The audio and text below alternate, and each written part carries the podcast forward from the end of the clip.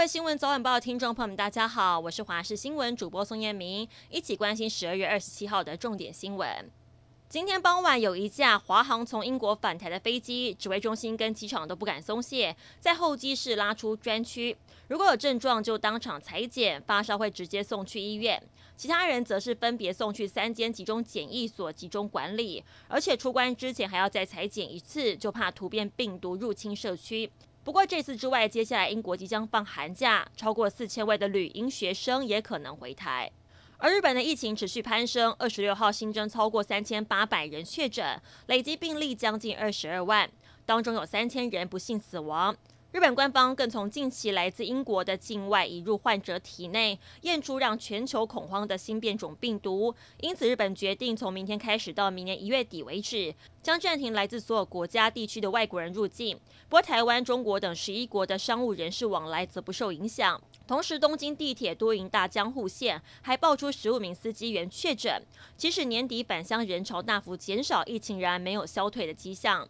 您今年的薪水好吗？根据主计总处统计，一月到十月，全体工业跟服务业的受雇员工平均经常性的薪资是四万两千四百二十六元，创下历史新高。而实际经常薪资，也就是您手上实际可以支配的薪水，则是四万一，同样是新的纪录。台湾疫情控制得当是世界公认，不过这些增加的薪资数据真的让民众有感吗？台大国发所副教授辛炳龙就点出，四五月失业率大增，退出职场的大多是低薪劳工，因此平均薪资增加也是正常的现象。兰州还没进来，就有民众发现店家贴出了台湾猪标章，却卖的是其他的进口猪肉，像是连锁卤肉饭业者胡须章贩卖的一款红糟肉便当，使用的不是台湾猪，而是西班牙猪。另外，八方云集在南部的分店有台湾猪标章，但是位在中北部的却没有，造成一家店两种不同的状况。对此，业者强调，因为原料供应问题，中北部会用上少量的丹麦进口猪，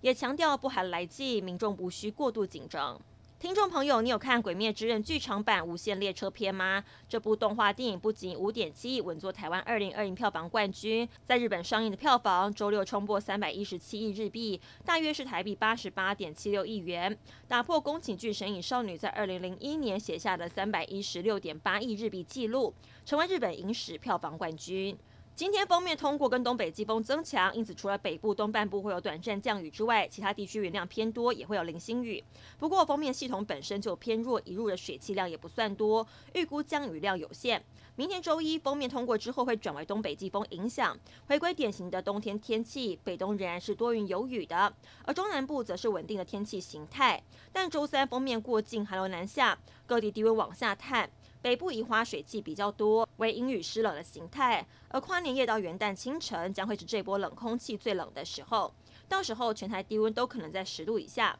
中部高温仅有十二到十四度，南部十五到十八度。提醒听众朋友要为接下来的寒冷天气做好准备了。以上是这节新闻内容，非常感谢您的收听，我们再会。